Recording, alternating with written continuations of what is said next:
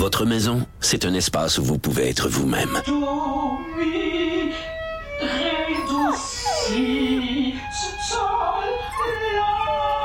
Elle mérite d'être bien protégée et vous méritez d'être bien accompagné. Trouvez la protection la mieux adaptée à votre maison avec Desjardins Assurance et obtenez une soumission en quelques clics sur desjardins.com.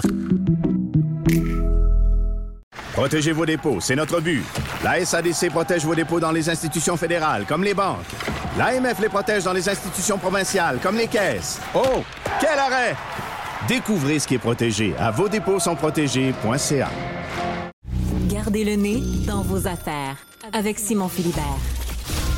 Pour savoir et comprendre l'actualité économique qui touche votre portefeuille, à vos affaires, en balado sur l'application Cube et le site cube.ca, section radio. IGA est fier de présenter À vos affaires. Découvrez les offres de la circulaire à IGA.net chaque semaine. IGA, vive la bouffe et les bonnes affaires.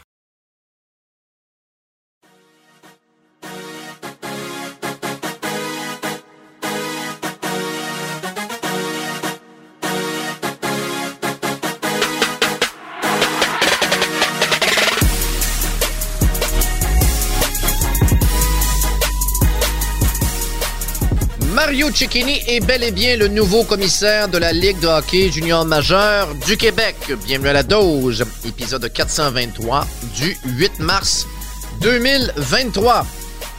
Bon mercredi tout le monde, j'espère que tu vas bien, j'espère que tu es en forme. On a un balado euh, très intéressant à te proposer en cette journée euh, de la femme. Euh, on aura Marie-Pierre Hull, la boxeuse qui d'ailleurs sera en, combat de championnat du monde dans les prochaines semaines. Elle sera avec nous dans la deuxième portion du balado. On reviendra bien sûr sur le match du Canadien présenté hier soir face aux Hurricanes de la Caroline. Mais commençons tout d'abord avec euh, cette nouvelle qui nous a été communiquée dans la journée de, de mardi. En fait, on nous a confirmé ce qu'on savait pas mal déjà, c'est que Mario Cecchini, celui qui était président des Alouettes, devient commissaire de la Ligue de hockey junior majeur du Québec.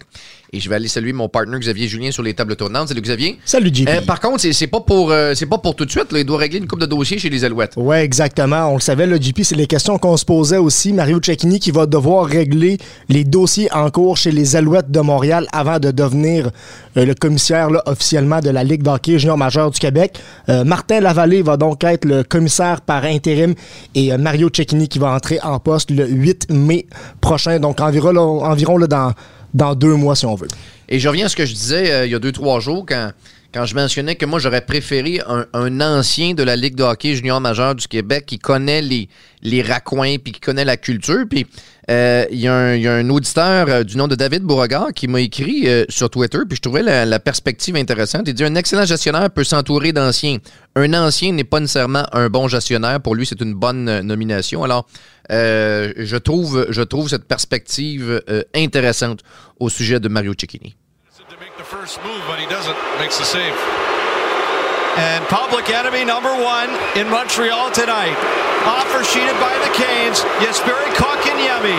Chance to kill his old team, and he does. Jesperi Kotkaniemi, shootout winner for Carolina, who come back to tie it and will take a 4-3 victory tonight. Ouais, quel, match et quel, quelle fin de match. Les Hurricanes qui l'emportent au compte de 4 à 3 en tir de barrage sur ce but, comme vous venez d'entendre, de Jesperi Kotkaniemi qui vient hanter ses euh, anciens coéquipiers. Euh, avant d'émettre euh, les commentaires, je vais retourner voir Xavier pour, pour, pour le sommaire du match parce que ça, a été, honnêtement, là, ça a été un bon match. Oui, vraiment, JP, le Canadien qui a bien commencé. Alex Belzil, son troisième de la saison. Mike Hoffman, son dixième, c'était 2 à 0. Les Hurricanes qui sont revenus dans le match. Jacob Slavin, son cinquième. Brady Shea son 12e. Ensuite, Michael Pizzetta qui redonnait les devants aux Canadiens 3 à 2. Les Hurricanes qui ont créé l'égalité en fin de rencontre, c'était Jesper Fast, son 8e.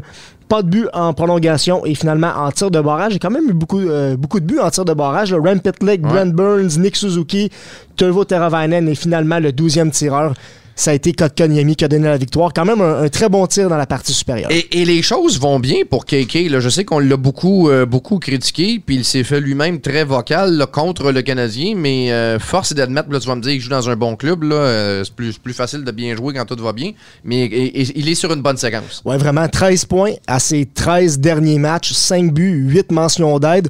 Bon, faut dire là-dedans qu'il y a un match de 5 points le, week-end dernier, mais on sent que KK prend de plus en plus sa place dans l'alignement des, euh, des Hurricanes.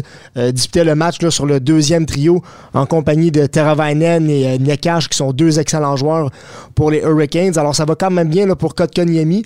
Euh, S'il continue comme ça, devrait connaître sa meilleure saison dans la Ligue nationale au niveau des points. Ben, tant mieux pour lui. Écoute, il va peut-être avoir une chance de, soulever la, Coupe Stanley. Là, c'est pas compliqué. Dans l'Est, il y a deux équipes. Il y a les Bruins, puis après, il y a les, euh, les Hurricanes. Alors, c'est pas rien euh, pour le Canadien d'avoir réussi à tenir tête à une telle équipe. D'ailleurs, il en a été question dans le point de presse d'après-match de Martin Saint-Louis. Non, ils ont, fait le job. Ils ont joué avec euh, beaucoup de jump, beaucoup d'intensité. Ils ont été chercher deux gros buts. non, c'est un, groupe qui donne de très bon hockey. Euh, j'ai confiance en eux autres ce soir. J'avais pas mal un hard match-up ce soir, puis euh, euh, ils ont vraiment dominé quand ils étaient sur la glace. Si je peux me permettre une autre par rapport à Jake Allen, à quel point il a été impressionnant ce soir, même avec les arrêts des années 80. Ah, il joue, il joue super. c'est le fun de voir ça. Je suis content pour lui, puis il nous aide à rester dans les matchs, à gagner des matchs. fait que c'est le fun d'avoir ça. Euh, est-ce que, corrige-moi si j'ai tort, j'ai l'impression que la saison de, Pazetta a changé pour le mieux quand Belzile a été rappelé. Leur style de jeu a l'air de bien se compléter. Est-ce que c'est. Vois-tu une, amélioration depuis que Belzile est Oui. Euh, pour Pez, il n'a pas un début de saison facile. Il ne jouait pas beaucoup. Puis avec le personnel qu'on avait, des fois, c'était pas trop un bon fit pour lui sur, la quatrième ligne. Euh, mais tu sais, plus euh, euh, ligne droite, euh, mais il s'améliore beaucoup. il est plus confortable avec la rondelle dans des endroits où avant il n'était pas aussi confortable. fait que c'est une grosse amélioration. Alexis? Martin, il y a quelques semaines, vous aviez joué en Caroline. C'était un de ces matchs où que vous disais que vous n'aviez pas fini ou que vous n'aviez pas fini les jeux. Si tu compares à ce match-là ce soir, j'imagine que tu vois probablement une amélioration. Qu'est-ce que c'est où que l'équipe a mieux paru à ce niveau-là, possible? Ben, c'est sûr, le résultat. Euh, Caroline, j'ai aimé nos deux premières périodes. Euh, soir, je trouve qu'on a joué, on a joué plus une game complète. On était plus dangereux. Euh, c'était un, un, match excitant.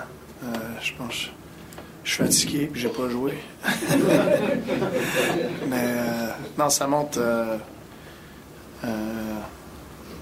où ce qu'on est comme groupe? je pense qu'on montre qu'on peut jouer avec tout le monde présentement, puis euh, c'est le fun d'être dans cet environnement-là. Alors, voici l'essentiel des commentaires d'après-match de, Martin Saint-Louis. Il parle de la défaite euh, face aux 15 le 16 février dernier, une défaite de 6 à 2. le, Canadien a de quoi être fier, tu sais, capable de tenir tête à des bonnes équipes. Puis je sais que c'est pas une victoire, mais tu sais, ils ont été dans le coup, puis ils auraient très bien pu l'emporter hier soir. Puis rappelez-vous, euh, la semaine passée ou l'autre d'avant, la victoire face aux Devils du New Jersey. Le, le, le, Canadien n'abandonne pas contre les meilleures équipes de la Ligue. Puis, puis tu sais, la fameuse histoire de tanking, là, puis on regarde un paquet de clubs et il euh, y, en a... il y en a, il y a des clubs qui inventent pratiquement des façons de perdre. Là. Ben, le Canadien n'achète pas la théorie du, du, du tanking. Puis, euh, Je regarde Xavier célébrer à chaque fois qu'un autre club que le Canadien marque. je pense que tu aimerais mieux le tanking. En fait, tu aimerais mieux avoir Connor Bedard. Mais tu sais, en même temps, euh, ça, ça fait pas partie de la culture d'entreprise du Canadien de vouloir perdre volontairement. Puis ça, ça c'est correct le message que tu envoies à tes joueurs. J'aimerais vraiment que le Canadien repêche Connor Bedard, c'est sûr, mais je suis quand même content pour des joueurs qui se développent comme Nick Suzuki et compagnie de voir que tu peux tenir tête. sais, on regarde, mettons, euh, dans la soirée d'hier, les Blue Jackets qui menaient 4 à 0 et qui perdent 5 à 4, qui sont derniers dans la ligue, là, tu dis, OK, eux autres, ils inventent des, des façons de perdre. mais au moins, le Canadien, je me dis, ils, ils, tiennent leur bout. C'est sûr qu'on rêve à Connor Bedard, JP, là, dans ma tête, c'est un gars. c'est un gars qui peut faire 100 euh, points par saison pour peut-être 10, 12, 15 ans dans la Ligue nationale de hockey. Mais c'est sûr que c'est le fun, puis c'est beaucoup plus intéressant en tant que partisan de regarder les matchs, puis de voir que l'équipe est capable de tenir tête à, ces clubs-là plutôt que de manger des dégelés de 5, 6, 0 à chaque fois. Malheureusement, j'y crois très peu à Connor Bedard, le Canadien qui est 27e. Euh, on va dire les, les Blue Jackets vont être durs à battre en termes de médiocrité avec 47 points, puis les Blackhawks aussi, puis les Sharks, euh, les Sharks aussi. Enfin, dossier à suivre. Prochain match pour le Canadien, ben, c'est euh, jeudi face aux Rangers de New York. Et de l'autre côté, la ligne 2, intervention de Duclair pour Cousins. Cousins à Duclair, à Barkov, le tir de but! Alexander Barkov, 2-0 et les Panthers qui l'emportent au compte de 2 à 1 face aux puissants Golden Knights de Las Vegas. Vous avez reconnu la voix de mon ami Denis Casavant que j'accueille en studio. Salut Denis. Salut JP. Longtemps je t'ai vu. ben oui. Depuis à la fin du football, on se parle moins. là. Euh, on n'est pas. C'est pas parce qu'on est en mauvais terme, c'est parce que là, ça, ça donne moins. Ça exact, exact. Euh, belle victoire des Panthers. Là, c'est, dommage pour eux parce qu'ils euh, n'avancent pas au classement, parce que les Panthers sont dans une course folle pour pour, euh, ben, pour une participation aux séries. Oui, parce qu'il y, a toute une course présentement pour euh, les équipes repêchées. Alors, les Panthers, avec cette victoire, euh, ça leur donne 70 points, mais ils ont 65 matchs de jouer, donc ils ont joué un petit peu plus de matchs que les, les Pingouins. Les Pingouins qui ont effectué une belle remontée contre Columbus pour l'emporter en prolongation. Alors, c'est toute une course d'ici la fin de la saison parce que on a les, les Islanders euh, sont là comme équipe repêchée, les Pingouins sont là comme équipe repêchée, mais il y a des équipes derrière eux, les Sénateurs d'Ottawa, les Sabres de Buffalo, euh, les, Panthers de la Floride. Alors je pense que ça va se décider là, vers les, les, derniers matchs de la saison. Mais pour revenir aux Panthers, c'est une, une grosse victoire. Euh, et je pense que le, pointage n'indique pas vraiment l'allure du match parce qu'il y a eu tellement de tirs bloqués par les, euh, les Golden Knights de Vegas et le gardien Eden Hill a été solide. Ça aurait pu facilement être un match de 3 ou 4 à 1 mais ça a été un écart d'un but seulement. Et sur l'extrait qu'on vient d'entendre, Anthony Duclair qui a récolté une mention d'aide, ça, ça, va, ça va aider les Panthers là, dans, cette course, euh, dans cette course aux séries. C'est un gros morceau chez, chez les Panthers, le retour d'Anthony Duclair, et on le voit, il est en, pleine forme présentement. C'est son cinquième match. Euh, il a trois points en cinq matchs depuis son retour au jeu. On l'utilise avec Barkov sur un premier trio, et avec le jeune et tout, Luostarinen, qui est un très bon joueur également, qu'on utilise à l'aile, mais qui est un joueur de centre avec Barkov et Duclair. Il y a une belle chimie entre les trois joueurs. Euh, vraiment, les Panthers jouent du bon hockey présentement. Ce qui, ce fait mal aux Panthers, c'est le nombre de matchs joués, comme je le mentionnais, dans cette, euh, dans cette course. On a joué un petit peu plus de matchs que les autres équipes, donc euh, les autres, dont les Pingouins, ont des matchs en main. Et euh, s'il y, a une facette à améliorer, c'est que c'est l'équipe la plus punie. Et on a joué avec le feu encore contre les Golden Knights euh, mardi soir. Plusieurs fois, on s'est retrouvé au banc des pénalités. Ça a permis aux Golden Knights de marquer un avantage numérique, un but. Et par la suite, on a été en mesure de l'emporter. Mais ça, c'est, peut-être le point faible chez les Panthers. C'est une équipe qui, euh, en moyenne, c'est 12 minutes par match au banc des pénalités. Et tu parlais tantôt des équipes qui, sont dans la course. je suis allé faire un tour à Ottawa samedi. Ah. Il m'a dit, quelle, belle petite équipe de hockey pareil. Il ne faut pas les écarter de la, course aux séries. Euh, ça, va bien présentement. On joue du, beau, du, très beau hockey. L'arrivée de Jacob Chikrin, euh, tu as vu l'impact déjà qu'il a au sein de la formation. Euh, on présentait justement ce match des sénateurs samedi. j'ai hâte de voir. J'ai hâte de voir si on sera en mesure de remonter la pente eux aussi. tu sais, ça serait intéressant. Je ne veux rien enlever là, aux, Pingouins. On sait que les Capitals étaient vendeurs. Eux se sont sortis un petit peu de la course avec les, les joueurs qu'on a échangés. Mais euh, ça serait le fun peut-être de voir des, nouvelles, équipes, en série. Mais écoute, dans l'Est, c'est tellement. Ça va être tellement relevé, les, séries dans l'Est cette année. Alors, même les équipes repêchées, c'est bonne chance parce qu'il y en a une qui va affronter Boston et l'autre va affronter Caroline. Exact. Absolument. ben, écoute, merci Denis pour ton passage en studio. Salut, JP. Merci. Bye.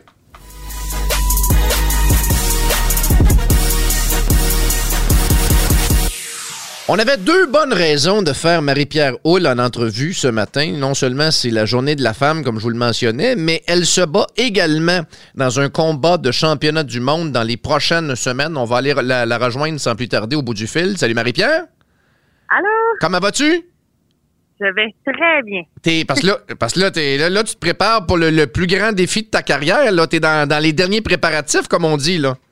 Ah ben pas dans les derniers parce qu'il nous reste encore quand même euh, six semaines et demie. Là. Ouais. Euh, fait qu'on on est, euh, on, on a entamé le camp déjà. C'est la troisième semaine là, qu'on qu'on a entamé le camp. Euh, il nous reste encore du temps. Fait qu'on on est vraiment dans euh, la préparation. On, on installe, euh, on, on pousse ma condition physique. Là, présentement, on pousse mon endurance vraiment. Euh, étant donné que c'est mon premier combat de, de 10 rounds aussi c'est un, gros combat qui s'en vient. On veut euh, une grosse performance parce que pas question que je revienne de là-bas les mains vides. c'est sûr que on, on pousse beaucoup, mais à date, ça va vraiment très bien. Bon, quand tu dis revenez de là-bas pour mettre les gens en, perspective, ton, ton prochain combat va être le 22 avril.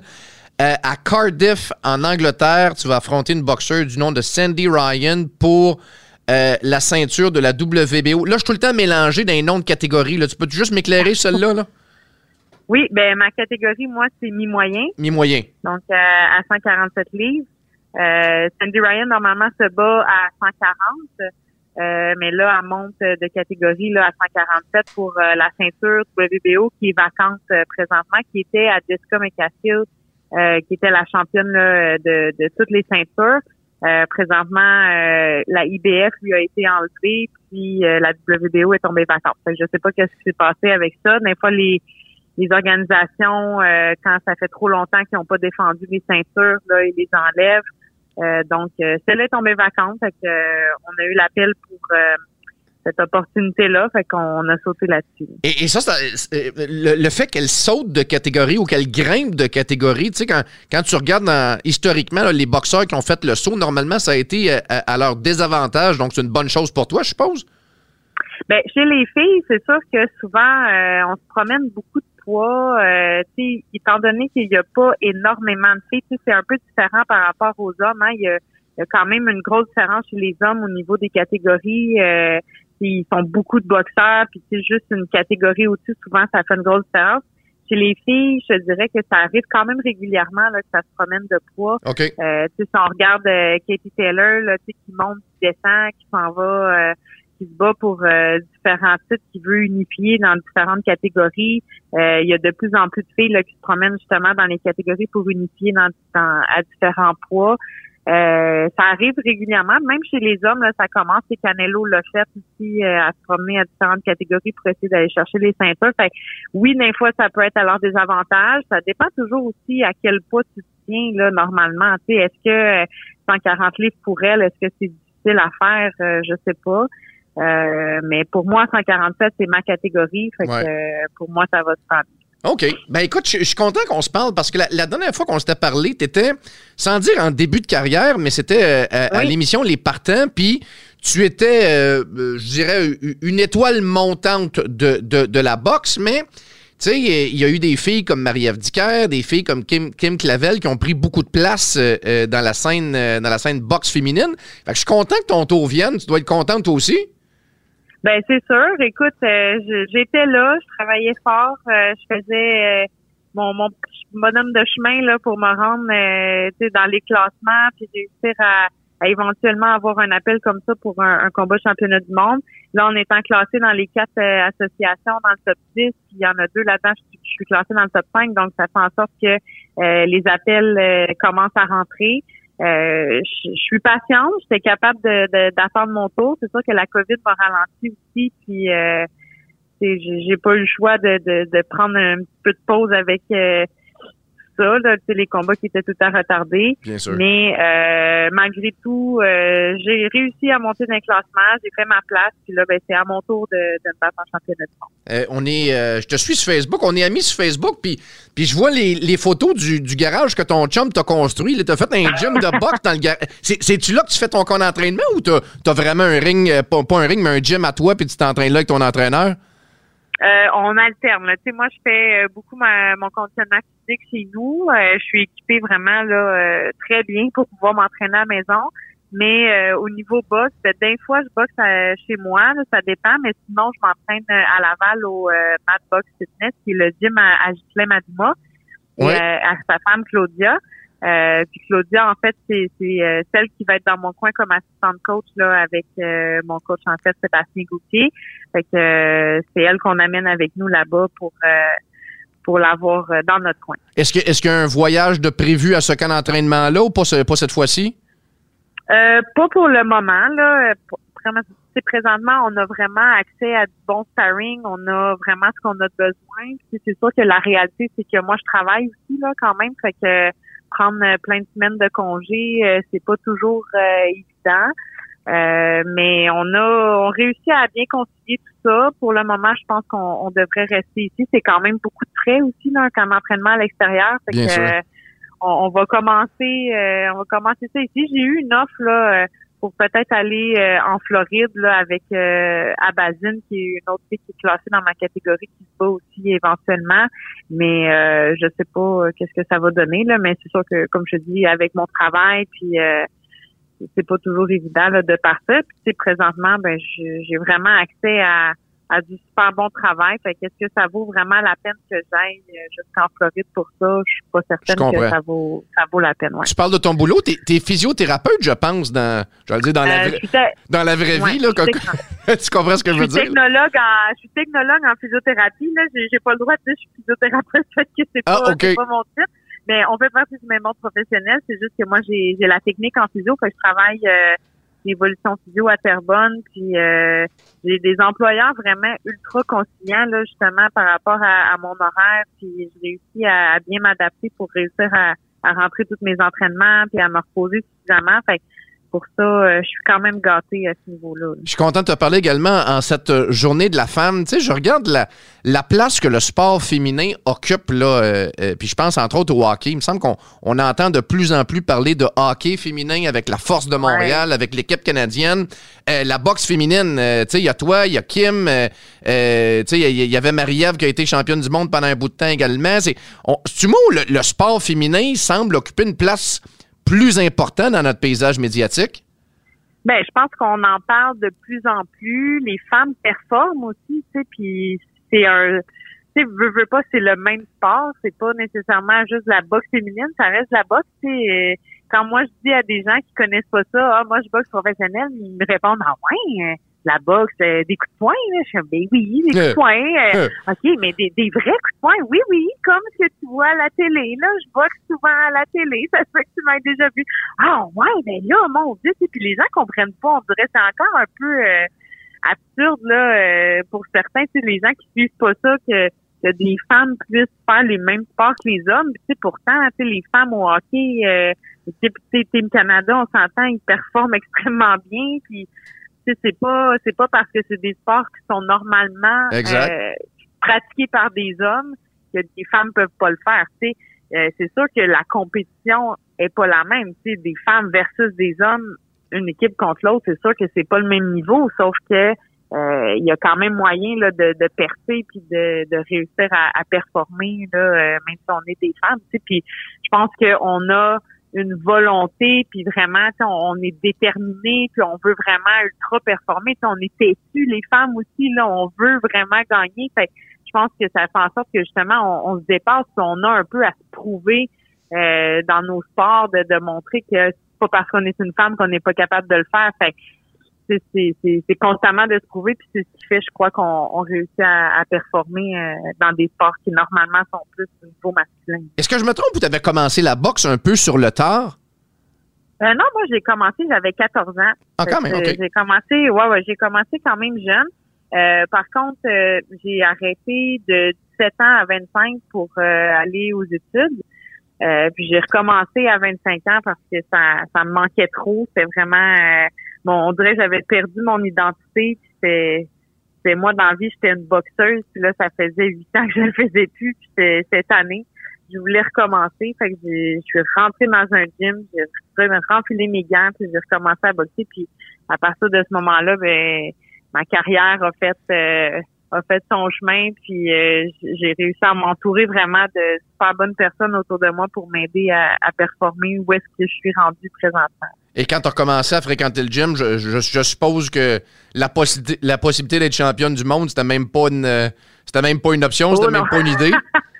Oh non, vraiment pas. Quand j'ai recommencé à boxer amateur, euh, ce qui était difficile, c'est que quand j'étais plus jeune, j'avais fait quand même plusieurs combats, fait que je tombais classe ouverte. euh, tu sais, j'étais j'étais pas euh, novice là, parce que j'avais j'avais de l'expérience de quand j'étais plus jeune. Fait que là, je me battais contre des filles que eux, ils avaient jamais arrêté là. Tu sais, fait que c'était des filles qui performaient bien, puis tout ça. Puis là, moi, je revenais, puis ça faisait longtemps que j'avais pas boxé. Ben oui, je, partais de loin, puis j'avais pas nécessairement l'encadrement que j'ai présentement non plus. Fait que je réussissais pas à performer. Là, j'ai eu des, des très gros downs là, dans ma carrière amateur quand je suis revenue. J'ai eu des petits moments que ça a bien été, puis des moments où est-ce que ça allait vraiment pas bien. Puis à un moment donné, ben, je suis allée retourner je, je suis retournée vers mes entraîneurs, mon entraîneur Jean Zouti qui était à Trois-Rivières. Même si j'habitais à Laval, je voyageais jusqu'à Trois-Rivières pour aller m'entraîner là-bas avec lui.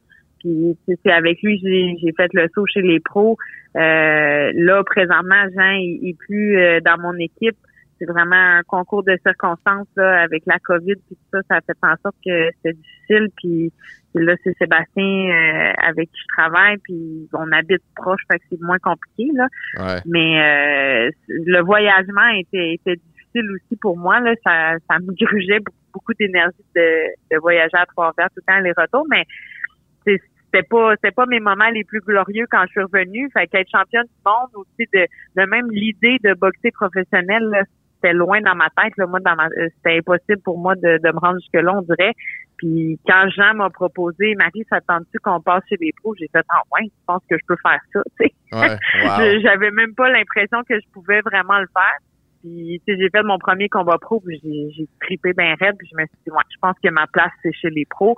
Euh, j'avais plus le style professionnel que le style amateur, fait que ça, ça fitait plus avec moi là euh, de faire le saut chez les pros. Fait on, j'ai, beaucoup évolué quand même depuis mon premier combat. Là j'ai ajouté beaucoup d'affaires, puis c'est un constant. Euh, je, m'améliore tout le temps là aussi, puis je travaille différentes affaires tout le temps pour m'améliorer encore. Il n'y a jamais personne de parfait, fait que on travaille fort, mais euh, là, j'ai l'opportunité de justement devenir championne du monde. Fait que je, veux vraiment pas euh, passer à côté de, ce champion. Et tu es confiante de revenir de l'Angleterre avec la ceinture? Parce que euh, là, je vais encore faire le comparable avec la boxe masculine. Là, mais regarde Arthur Beterbiev qui est allé se battre là-bas, qui, qui a dominé le combat, puis finalement, les juges ou un juge a donné une carte. Euh, quasi, quasi nulle là, ou quasi égale. en d'autres mots, tu n'auras pas le choix de, de dominer ton combat pour espérer l'emporter. Ben, c'est sûr que, euh, tu sais, moi, j'ai pas le pouvoir de la décision des juges. Moi, tout ce que je peux contrôler, c'est ma performance, ma condition physique, puis d'arriver là la mieux préparée possible. Fait que les prochaines semaines, c'est sur ça que je focus.